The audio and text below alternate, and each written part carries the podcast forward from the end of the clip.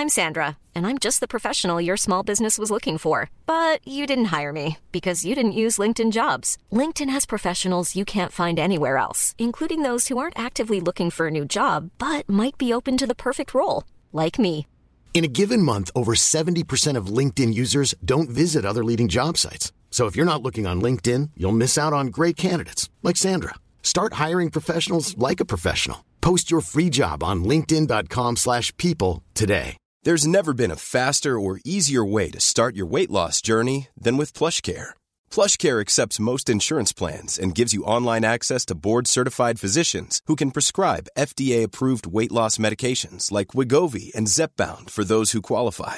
Take charge of your health and speak with a board-certified physician about a weight loss plan that's right for you. Get started today at plushcare.com slash weight loss. That's plushcare.com slash weight loss. plushcare.com slash weight loss.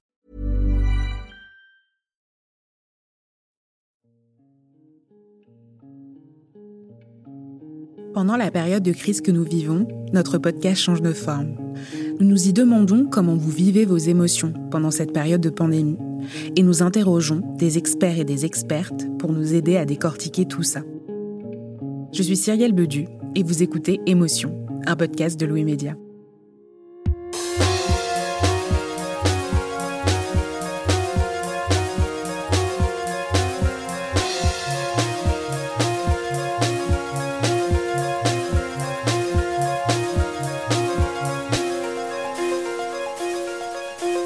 Le confinement, nous sommes beaucoup, le matin au réveil, à nous rappeler des rêves qu'on a fait la nuit. J'ai vu sur les réseaux sociaux des gens du monde entier raconter les rêves qu'ils avaient faits, se demander s'ils étaient les seuls à avoir des rêves aussi vifs et si le contexte actuel de pandémie et de confinement pouvait être une explication à ça. Lise est une de nos auditrices. Elle vit à Berlin, en Allemagne. Depuis le confinement, elle dit faire des rêves étranges, particulièrement angoissants. Elle a accepté de nous les raconter. Euh, faut savoir que, que j'ai une ex qui travaillait, euh, faisait de la recherche, voilà, elle était en biologie, etc. Et, et elle était aussi polonaise. Et à l'époque, on était ensemble, elle me parlait beaucoup euh, des pandémies. C'est un sujet qui la fascinait, mais elle me parlait aussi d'une autre chose, parce qu'elle est polonaise, et les Polonais ils ont cette, cette peur d'être tout le temps envahis par les Russes ou par les Allemands. Et euh, du coup, elle parlait aussi beaucoup de sa peur d'être envahie par les Russes. Vu qu'on habitait en Allemagne et par les Allemands, bon bah voilà, on y était. Mais euh, du coup, euh, par les Russes. Et du coup, mes premiers rêves que j'ai eus, parce que les deux événements étaient liés dans ma tête, toutes les nuits, je rêvais qu'on se faisait envahir par les Russes.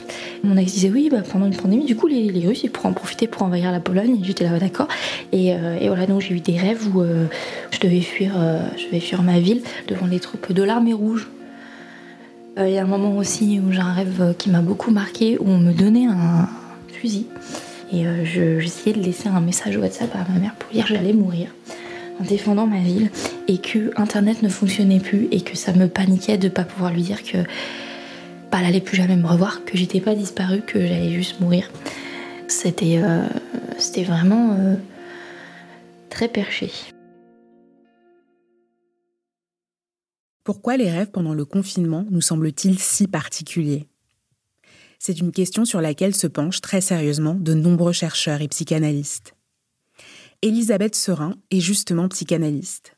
Elle vit à Paris et au début du confinement, elle s'est lancée avec l'historien Hervé Mazurel dans une collecte de rêves, en demandant à des gens de leur écrire pour leur raconter les rêves qu'ils faisaient en ce moment. Elle m'a expliqué l'objectif de leur démarche. L'idée, c'est quand même de voir un peu, justement, quel, impact ça a sur la vie psychique, ce type de situation euh, que l'on vit tous, hein, puisque là, c'est quand même un moment planétaire. Mais c'est cette question, voilà, de, bah, de du retrait, l'enfermement, de la catastrophe, de, de, cette mise en retrait obligée finalement. Alors voilà, on, on, avait envie de voir un petit peu quelle répercussion ça avait sur la vie psychique, qu'est-ce que ça venait réveiller comme thématique, et avec quoi peut-être on pouvait le mettre en lien sur le plan euh, historique du coup. Du coup, votre collecte de rêves, elle n'est pas terminée. Mais est-ce que d'ores et déjà, dans les mails que vous avez reçus, vous avez euh, constaté des thématiques qui reviennent un peu plus souvent que d'autres euh, dans les rêves euh, qu'on vous a racontés Il me semble qu'il y a quand même des points très importants qui reviennent beaucoup. C'est le rapport à la mort et le rapport à nos morts. C'est-à-dire que c'est comme si c'était un moment qui amenait chacun à repenser un peu, à rendre plus présent, plus vivant des, personnes qu'ils ont aimées qui ont, qui ont disparu, avec des rêves qui peuvent avoir des tonalités un peu de, de derniers adieux. Hein. Bon, pour l'instant, je vous livre ça, je l'ai pas du tout interprété, je le constate. Par ailleurs, euh, je trouve qu'il y a beaucoup de rêves aussi dans lesquels il est question de voyage en train. Le train, c'est vraiment un élément très étonnant qui revient beaucoup. Euh, c'est des trains qui prennent pas les bonnes directions, c'est des trains qui s'arrêtent, dont on est obligé de descendre, c'est des trains dans lesquels on est séparé de nos familles, euh, c'est des gens qu'on laisse sur le quai des gares, euh, et surtout le fait qu'on ne sait pas où on va. Hein. Il y a vraiment quelque chose comme ça. Alors, évidemment, qui moi m'évoque en tout cas, si j'associe un peu cette question de la zone libre, par exemple, enfin, ça, me renvoie beaucoup à la, guerre de 39-45, hein, c'est-à-dire la zone libre. Les, les, les, trains, malheureusement, on sait aussi que parfois il y a d'autres destinations euh, vraiment tragiques. Voilà. Donc ça, c'est quelque chose qui revient vraiment beaucoup. Et, et, la troisième chose qui me semble revenir beaucoup, c'est euh, la question des papiers. Alors c'est très intéressant parce que euh, j'ai associé ça à cette histoire de, de avec lequel on est qu'on est obligé de montrer quand on sort, non? Mais alors cette histoire des papiers qu'on doit montrer, de la pièce d'identité, de, de, cette chose qui doit justifier hein, quelque part de, de, de son identité, qu'on n'est pas hors la loi, c'est quelque chose qui revient beaucoup et qui se transforme dans les rêves sous forme de carnet, de choses qu'on a écrites, qui parlent de nous, euh, qu'on devrait montrer, avec des feuillets qui se perdent, qui nous échappent, des choses qu'on retrouve pas. Bon voilà. Donc on voit qu'il y a comme un glissement aussi entre une simple feuille qui est censée signifier pourquoi on est dehors, vers quelque chose qu'on devrait justifier de ce qui fait trace de notre existence au fond. Elisabeth Serin n'est pas la seule à collecter les rêves en ce moment. Ce type d'initiative se fait un peu partout dans le monde. Elle m'a d'ailleurs dit être en contact avec des chercheurs brésiliens qui mettaient en place ce même type de collecte. En France, à Lyon, des neuroscientifiques se penchent eux aussi sur la question des rêves pendant le confinement. Perrine Ruby en fait partie. Elle est l'autrice de nombreux livres sur le rêve et le cerveau. Et avec son équipe de l'INSERM, à Lyon donc, elle rassemble des récits de rêves et d'expériences de sommeil grâce à un formulaire en ligne à remplir sur leur site. L'équipe a déjà reçu à ce jour plus de 1000 réponses, ce qui leur permet d'avoir déjà des résultats préliminaires à leur enquête. On a pu euh, effectivement euh, constater, vérifier qu'il euh, y avait des, grosses modifications du sommeil avec beaucoup de gens qui rapportaient dormir plus, mais aussi beaucoup de gens qui rapportaient avoir plus de mal à s'endormir, plus se réveiller qu'habituellement au cours de leur nuit. Et il y a eu aussi un pourcentage assez important de gens qui nous ont, euh, je crois que c'est de l'ordre de 30%, 30% des, gens qui ont répondu, euh, qui ont dit qu'ils se souvenaient plus souvent de leurs rêves qu'avant le confinement. À partir de ce qu'on sait sur le sommeil et les rêves, c'est pas étonnant d'entendre que les gens se souviennent plus de leurs rêves. Donc euh, je pense pas qu'on fasse plus de rêves, mais c'est tout à fait probable qu'on se souvienne plus de ces rêves, puisque il y a plusieurs paramètres qui influencent euh, le souvenir de rêve, et dans les paramètres qui euh, l'influencent, il y a notamment les éveils au cours de la nuit.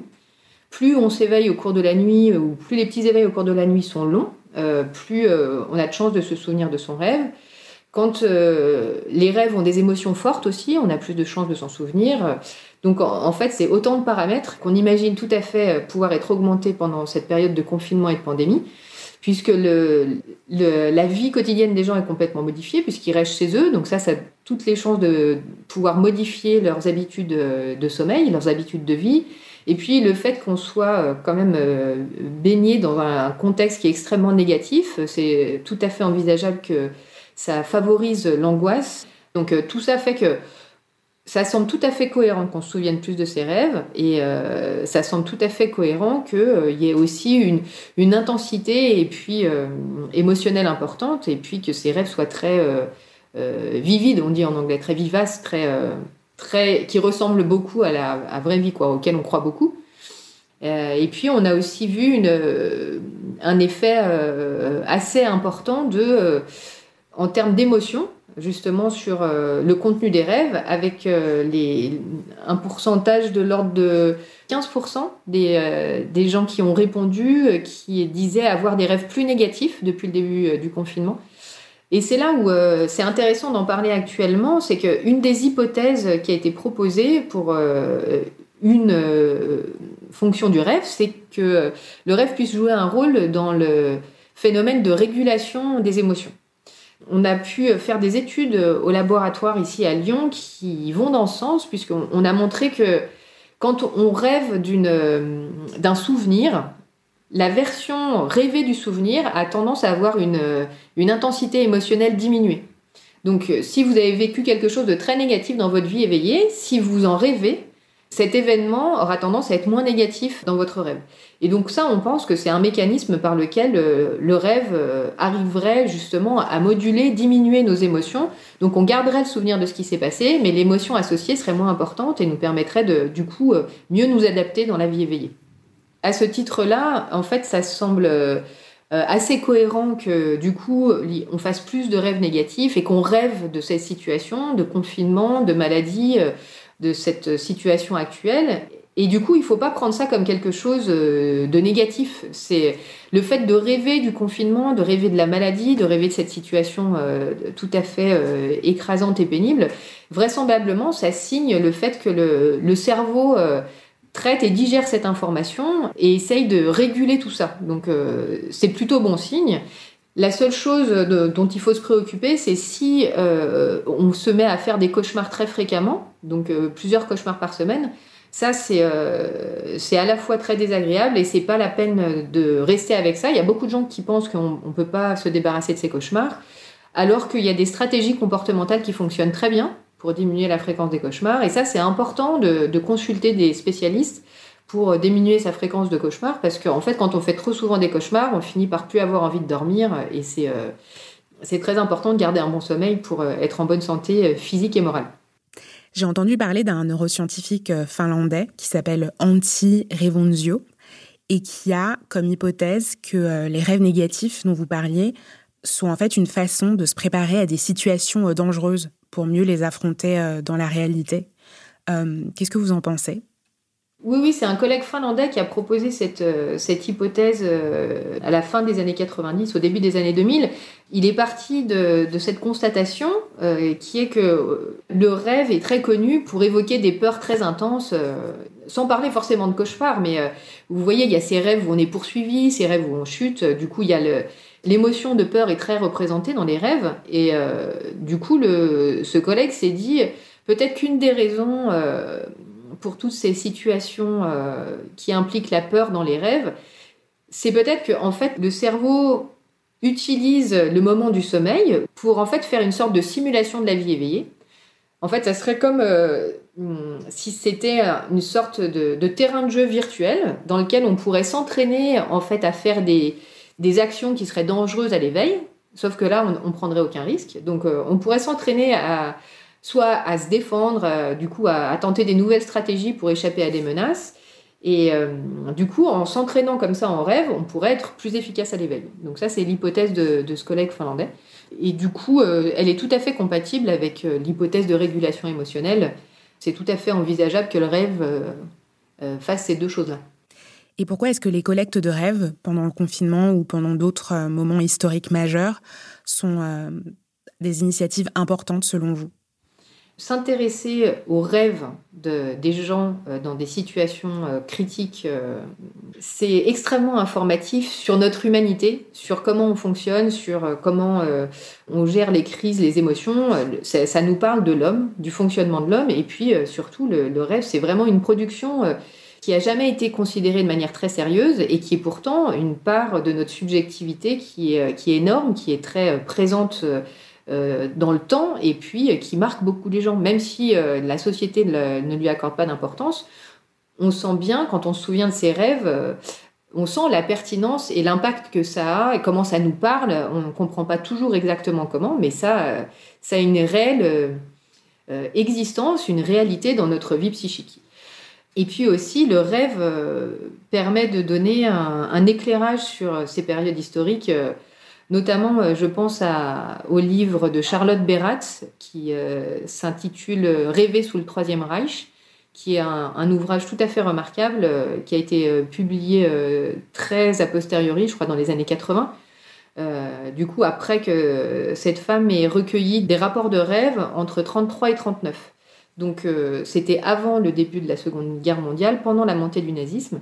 Et les rêves qu'elle a recueillis, et alors évidemment c'est une sélection dans son ouvrage, hein, c'est pas représentatif, mais la sélection qu'elle a choisie est tout à fait remarquable dans justement le côté métaphorique que les rêves ont réussi euh, à montrer à propos de ce régime, et notamment dans ces rêves entre 33 et 39, on voit une mise en scène de ce que le régime nazi va faire euh, dans les années qui suivent et au cours de la guerre. Donc la, métaphore va jusqu'à révéler à quoi on a affaire. Donc euh, il y, a vraiment un côté tellement euh, subjectif, tellement humain et tellement important que euh, le, rêve a réussi, euh, dans, ce cas-là, à révéler à quoi on avait affaire, alors que les gens n'arrivaient pas à le voir à ce moment-là, n'arrivaient pas à en prendre conscience et à l'accepter, et les rêves le montraient déjà. Donc on peut voir quelque chose de l'ordre du prémonitoire. Moi, je l'interprète pas du tout de cette manière-là. Moi, ce que, ce que, la façon avec laquelle je vois ça, c'est que, en fait, dans, dans les rêves de ces Allemands entre 33 et 39,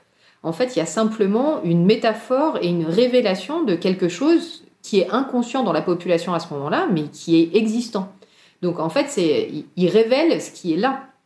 Euh, il n'est pas du tout question de, prédire l'avenir. C'est, des choses qui étaient complètement présentes et que les gens n'arrivaient pas en fait à, accepter ou à conscientiser tellement c'était euh, insupportable ou euh, inimaginable. Et du coup, est-ce que vous recommanderiez aux gens de noter les rêves qu'ils font une fois réveillés le matin?